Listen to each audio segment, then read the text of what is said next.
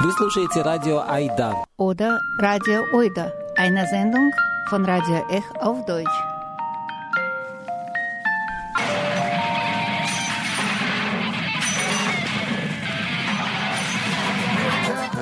Ech Oida auf Deutsch jeden dritten und vierten Donnerstag im Monat. И Эх Ойда по-немецки каждый третий и четвертый четверг в 19 часов. Добрый вечер, дорогие друзья. Guten Abend, liebe Freunde, liebe Freundinnen. Heute sprechen wir wieder, wie ihr schon das wahrscheinlich bemerkt habt, über Mehrsprachigkeit, unser Lieblingsthema. Und äh, heute habe ich zwei Gäste im Studio. Könnt ihr euch wahrscheinlich vorstellen, wie er heißt? Ja, guten Tag. Äh, Ich heiße Valeria Scholz. Ähm, und ich heiße Alexander.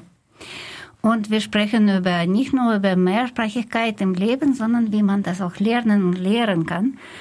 Und zwar Valeria hat was Higa oder oder die die die, die ja genau eine Schule, die auch Russisch für alle diejenigen, die aus Ex-Sowjetunion mm, kommen und Russisch äh, noch sprechen und unterstützen wollen, existierte.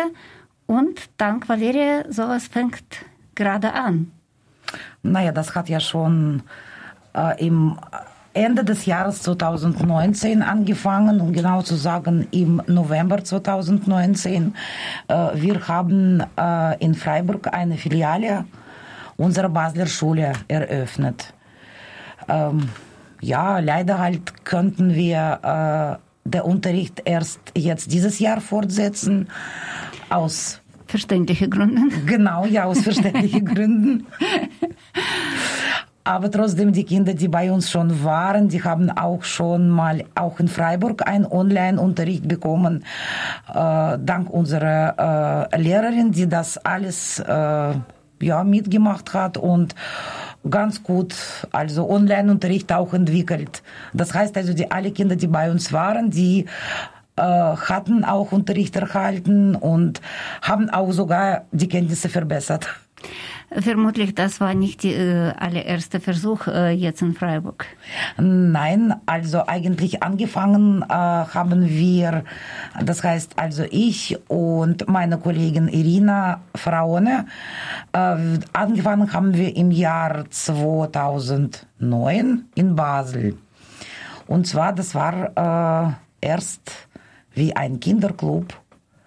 Äh, und überwiegend habe ich Kunst unterrichtet. Also ich bin auch vom Beruf her bin ich äh, Diplom-Restauratorin. Ich restauriere Ölgemälde, Plastiken, äh, Ikonen und so weiter. Und dadurch natürlich auch äh, habe sehr vielseitige Ausbildung bekommen, äh, beziehungsweise ja, also Studium. Und da könnte ich ja mal äh, mit verschiedenen Techniken auseinandersetzen natürlich. Selbst, selbst male ich ja jetzt nicht so oft, da ich ja nicht so viel Zeit habe. Aber halt, ich würde gerne mal Kindern was beibringen, was ich ja schon kann. Und das war eigentlich Anfang äh, äh, unserer Schule sozusagen. Und zweite Sache, äh, da ging es ja mal halt um meinen Sohn, der damals äh, vier Jahre alt wurde. Äh, ich habe es ja ab Anfang an schon gedacht, dass er dann auf jeden Fall Russisch sprechen soll und habe ja auch äh, gewisse Kurse für die Kleinkinder äh, gesucht. Gefunden habe ich ja eins in Basel. Äh, leider musste ich ja sagen, das hat nicht meinen Vorstellungen entsprochen und äh, das war ja mal ein bisschen so ziemlich sowjetisch. Alle müssen dann halt äh, am Tische sitzen und äh, ja nicht mit, miteinander unterhalten können und so weiter. Also alle wissen vielleicht, wie das in der Schule war damals in 80er, 90er. Ja, und da wollte ich ja mal für mein Kind etwas anders. Und da haben wir mit Irina überlegt, was wir machen können. Und das war ja erst Anfang in Basel. Äh, ja. Ja, das, ähm, wir haben eine Angelegenheit, auch deinen Sohn jetzt zu fragen, wie es ihm damals ging. Äh, was ich weiß, seien wir jetzt, Alexander, seien wir Ja. jetzt wahrscheinlich ehrlich miteinander. Sehr viele Kinder, du bist wahrscheinlich nicht der Erste, wollen nicht unbedingt äh, die Sprache ihrer Eltern in einem Land sprechen, wo sehr viele Leute diese Sprache nicht verstehen, vor allem ihre Kumpels. Ja, also ich kann halt sehr viel verstehen auch, die wollen es nicht lernen. Aber wenn man im Nachhinein dann denkt, denkt man sich, boah, ich kenne jetzt die Sprache. Also ich kann mit Leuten kommunizieren, mit, mit denen ich davor also nicht kommunizieren konnte. So, ähm, du, man merkt es aber auch, wenn du mit anderen Leuten sprichst darüber, auch jetzt nicht in deiner Altersgruppe, wenn du jetzt in Russland bist, so, du kannst halt auch ein, einfach sagen, ich will das und das haben. Wenn du aber die Sprache halt nicht kannst, dann hast du ein großes Problem da. Und äh, war es aber bei dir auch so, dass du geweigert hast, Russisch zu sprechen oder versucht hast, Eltern auf Deutsch zu antworten? Also ich habe es versucht auf jeden Fall. Also ich habe, auch als ich vier war, habe ich versucht, Deutsch zu reden, meine Mutter. Aber das hat leider nicht funktioniert, weil sie mich darauf ähm, fokussiert hat, damit ich mehr Russisch spreche, damit ich die Sprache halt flüssig spreche und nicht halt in einzelnen. Ja, ich konnte ihm Worten. damals ausdrücken. Ich habe es gesagt, du, äh, leider, ich, ich verstehe kein Deutsch, ich kann es ja nur Russisch mit dir sprechen. Und also das ist äh, ausgetrickst worden von mir immer wieder mal. Und äh, Sprechen ist eine Sache, aber warst du auch in der Schule? Weil man lernt da vermutlich auch schreiben und lesen und. Also bei mir war es so, die Lehrer haben mich immer belobt, dass ich schon Schreibschrift schreiben konnte, weil wegen dem Russischen schon. Und die meisten waren noch interessiert, so, du bist, du lernst eine zweite Sprache und lernst erst jetzt gerade Deutsch schreiben, so. Okay, das war klasse natürlich. Ja. Und, ähm, aber du warst in der Schule, die praktische Schule oder russische Schule oder russische Kursen, die deine Mutter in, äh, zusammen mit ihrer Freundin in Basel gegründet hat. Ja, natürlich. Ich bin jetzt bis jetzt noch immer noch drin. Oh, wie viele Jahre insgesamt? Puh, wann habe ich denn angefangen? Seit du sechs warst. Mit sechs und jetzt bin ich fast 19. Wow.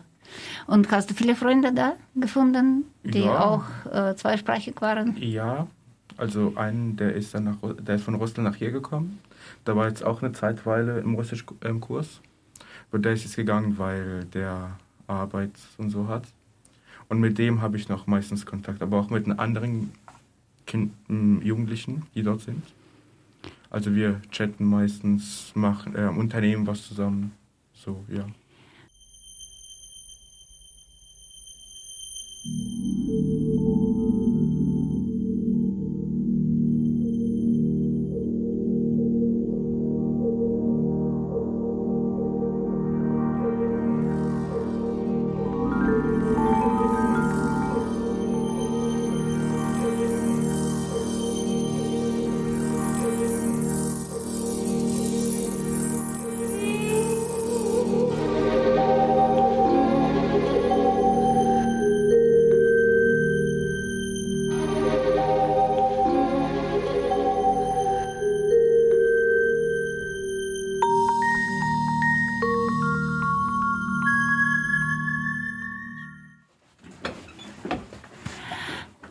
Jetzt ähm, selbe Frage an dich, Valerie. Wie, geht es, wenn die Kinder nicht unbedingt motiviert sind, wenn sie nicht unbedingt, äh, das ist keine, kein Geheimnis, dass praktisch alle Kinder äh, sehr funktionell mit Sprache umgehen und natürlich, wenn äh, Erspracherwerb nicht so wichtig ist und die sprechen, wollen sprechen eher in der in der Sprache des Landes, wo sie leben, ist schwierig, sie zu motivieren. Also natürlich, äh, es gibt ja auch äh, Kinder, die jetzt nicht unbedingt sprechen wollen, äh, die Sprache von Eltern. Aber mh, mm, das liegt ja auch meistens an Eltern.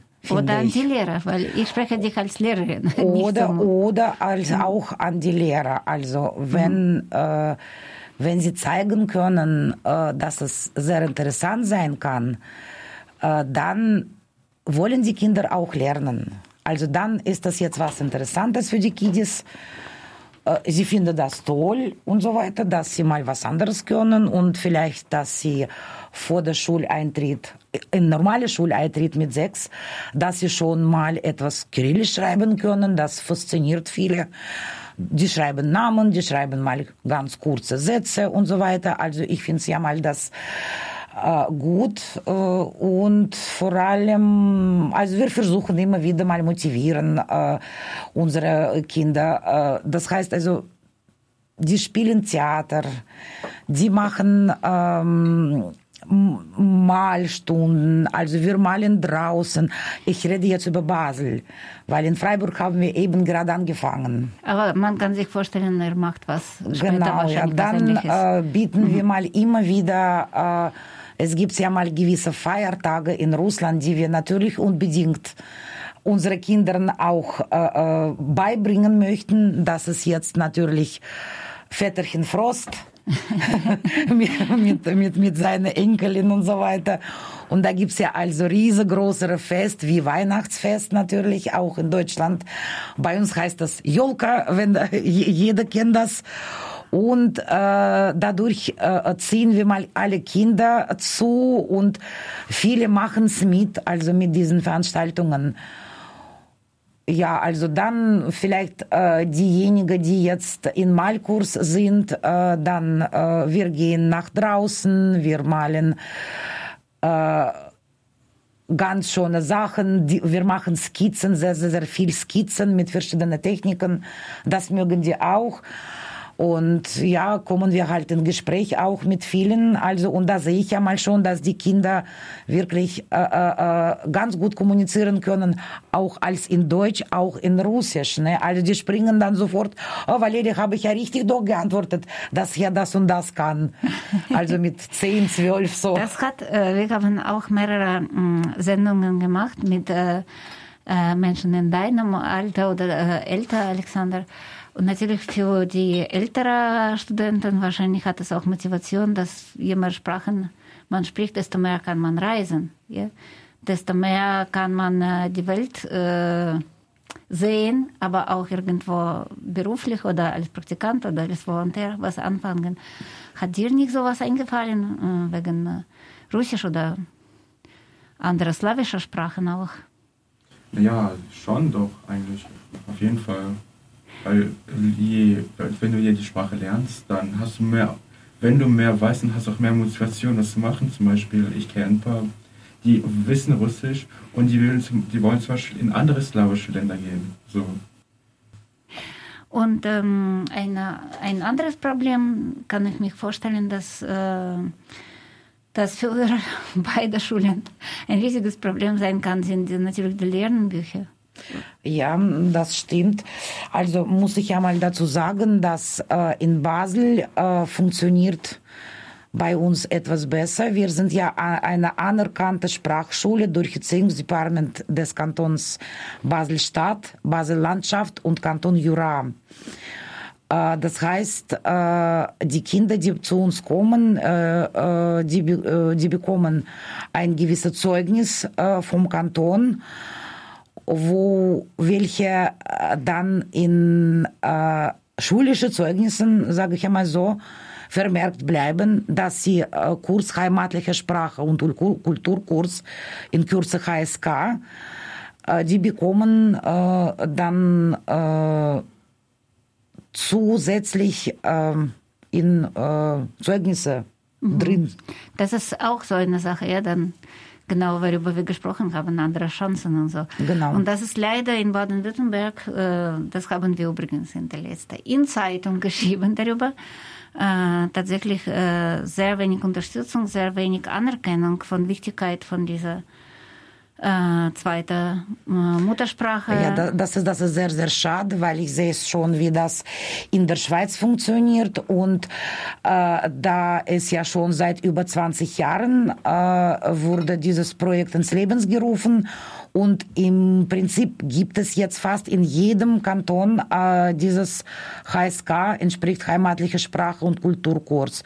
Äh, speziell in Basel sind ja über 40 Sprachen vertreten. Also Russisch ist ja eine davon.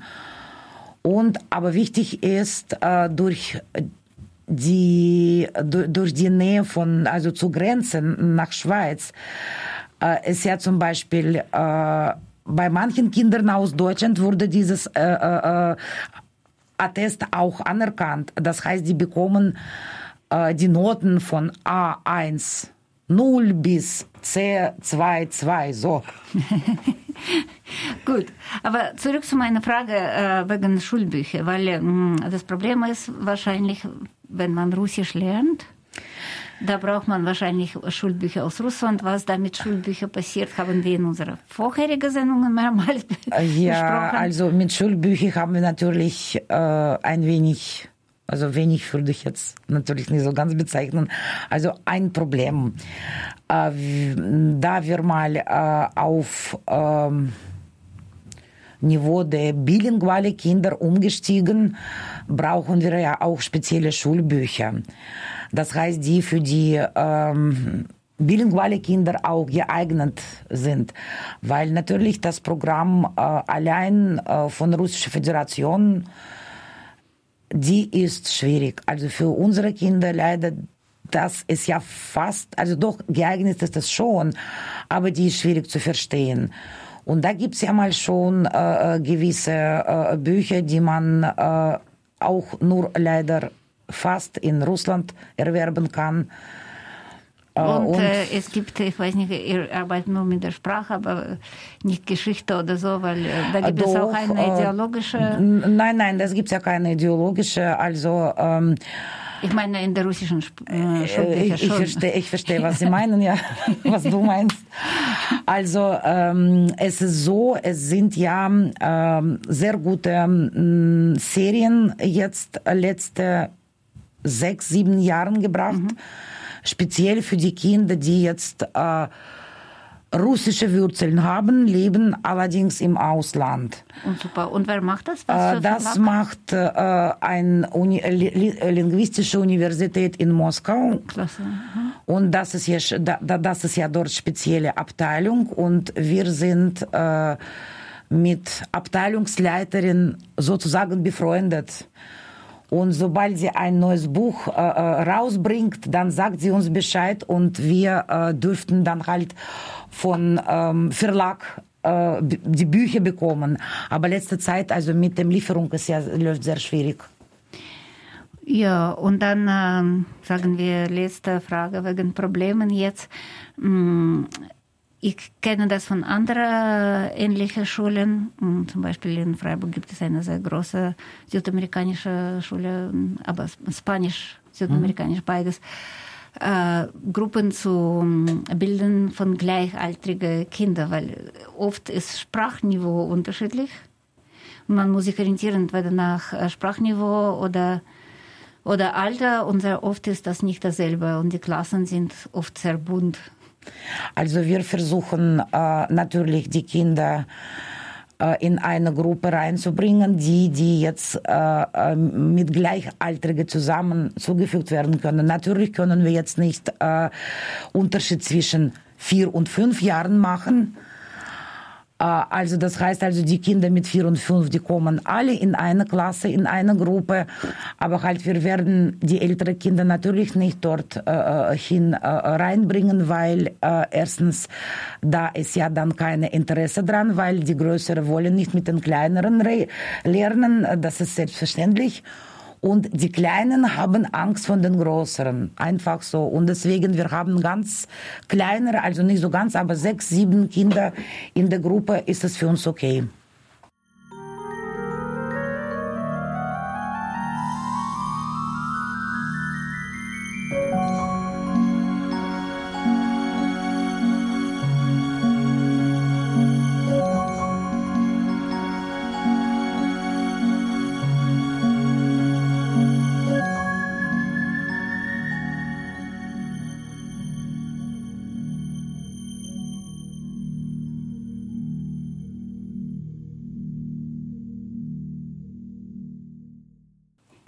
Ähm, jetzt von Basel wieder zurück nach Freiburg.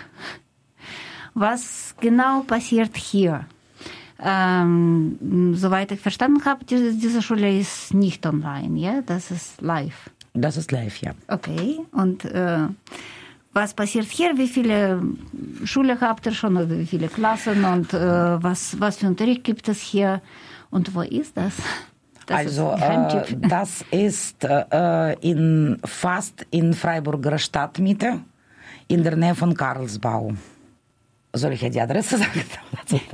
Wahrscheinlich wäre es nicht schlecht, wer weiß. Wahrscheinlich sitzt jetzt jemand äh, ja, vor seinem also. Also, äh, wir sind an der Karlstraße 23b in Freiburg. Also das heißt sehr, sehr nah zu, zu Freiburger Münster. Mhm. Circa fünf Minuten oder sieben Minuten von uns entfernt. Und wir haben jetzt momentan äh, fünf Klassen Mhm. Also die erste Klasse darf ich ja jetzt in Deutsch sagen, weil ich weiß hier äh, in Russisch, ich weiß ja nicht, wie das jetzt auf Deutsch übersetzen werden könnte. Eine Gruppe heißt für die ganz kleinere drei- und vierjährige Непоседы. Hm, schwierig, ich überlege. Ja, ich, ich muss ja auch du überlegen. Auch. Okay. Also die äh, äh, zweite Gruppe, das heißt, äh, oder ich würde die wahrscheinlich heißt, sagen so, unruhiger, aber in positivem Sinne. Im positiven Sinne, ja. ja, also dass die immer sehr interessiert sind. Da fängt es schon mit interessiert, oder? Ja, genau, ja. Unruhig, jemand, äh, unruhig und freudig, äh, Enthusiast und Chaot, das ist eigentlich sehr negativ für Deutsch. Nein, nein, äh, also das Russischem heißt, also ist das eher positiv. Eher positiv.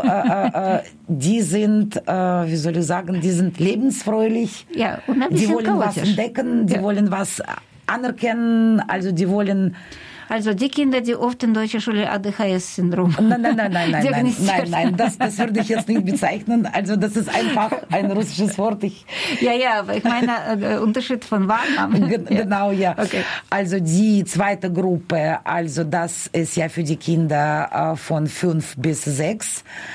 Die heißt Abavagedeka auch auf Russisch. Das Aber das kann man, das kann man ABC, übersetzen. Ja.